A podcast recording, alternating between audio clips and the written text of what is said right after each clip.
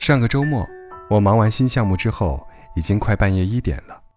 我发了一条“好想吃宵夜”的朋友圈，发完之后就去洗澡了。回来后发现那条朋友圈底下有几十个赞，却只有一条评论说：“最近有家新开的小龙虾不错，我去接你一起吃啊。”这个人是我认识十年的闺蜜西瓜，在我洗澡期间，她又给我发了两条微信，打了一个电话。还气急败坏地质问我说：“你不会是睡着了吧？”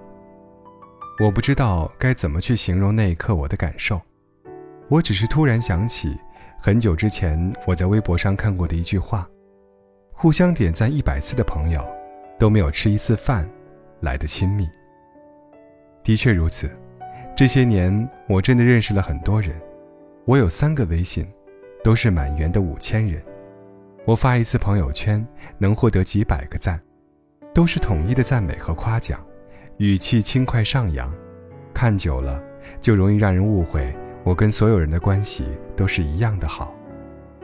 但是当我真正需要安慰时，我才发现，隔着屏幕的一千句安慰，都不如面对面的一个拥抱。我记得刚毕业参加工作那会儿，也是真的很想扩展自己的交际圈。于是我就强迫自己不断的去认识新的朋友，去参加一些不熟悉的活动和饭局。当然，我也如愿以偿的认识了很多新的人。我们大家都互相加了微信，会贴着脸一起亲密的合照。当然了，还是会给彼此的朋友圈点赞。其中有一些人，我们还互相称作亲爱的，叫起来格外亲切温柔，犹如我们一起喝过的酒。那时候。谁有局都会叫上我，明明只是个需要捧场的人，可我那时候却以为自己是其中最不可缺少的一位。我还记得有一段时间，真的觉得自己知己遍天下，哪里都有好朋友，走到哪儿都不怕。于是我就更加沉迷于这种短暂的灯红酒绿的交际，在觥筹交错之间，逐渐的迷失了自己。直到有一次我生病住院，我发了张手背打点滴的图片在我的朋友圈。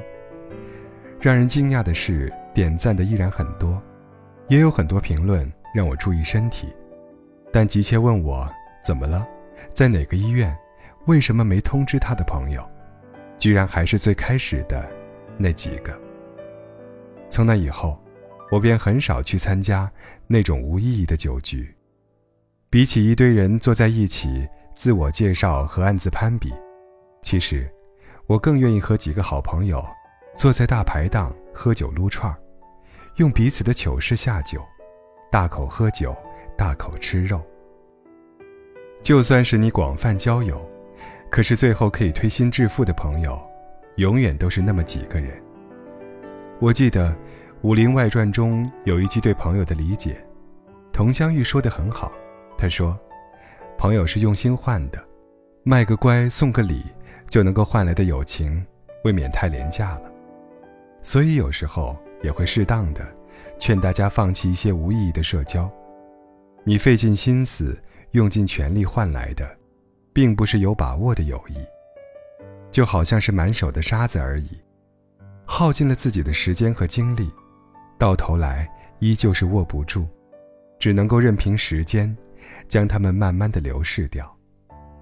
你应该做的就是，趁着年华刚好，赶紧和真正的朋友一起享乐，在春天一起去郊游，在夏天一起去冲浪，在秋天一起煮火锅，在冬天一起打雪仗。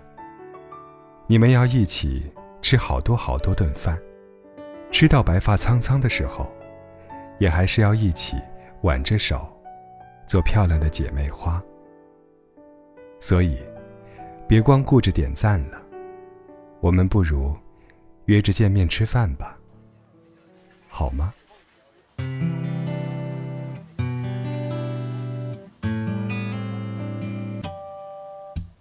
我和你同行影不离，每一天有说不完的事情聊。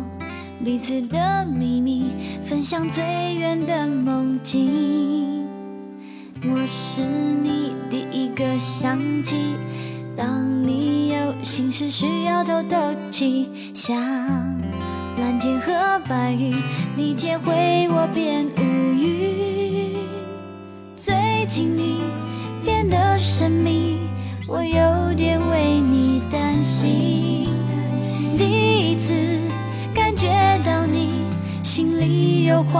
却不想被聆听。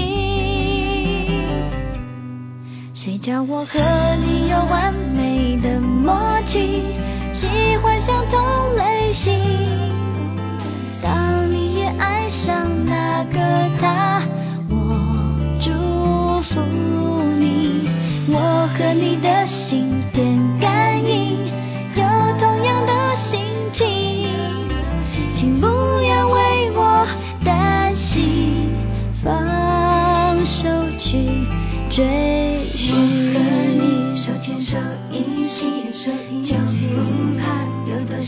有多少风，用微笑、眼泪写日记。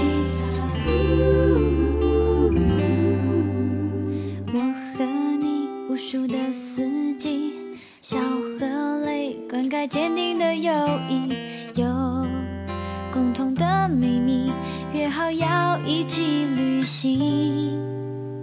你是我第一个想起，当我有委屈需要打打气，像蓝天和白云，我天会你变无语。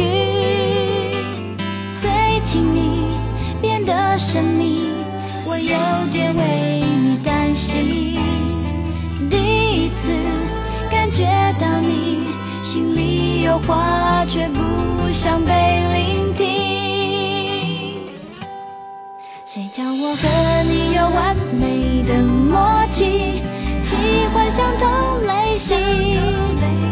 当你也爱上那个他，我祝福你。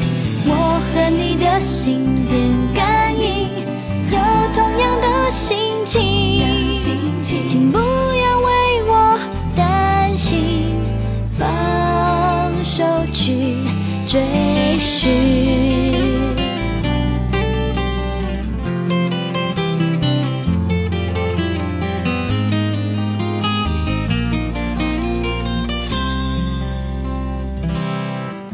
谁叫我们有双胞胎的默契，懂彼此的心情。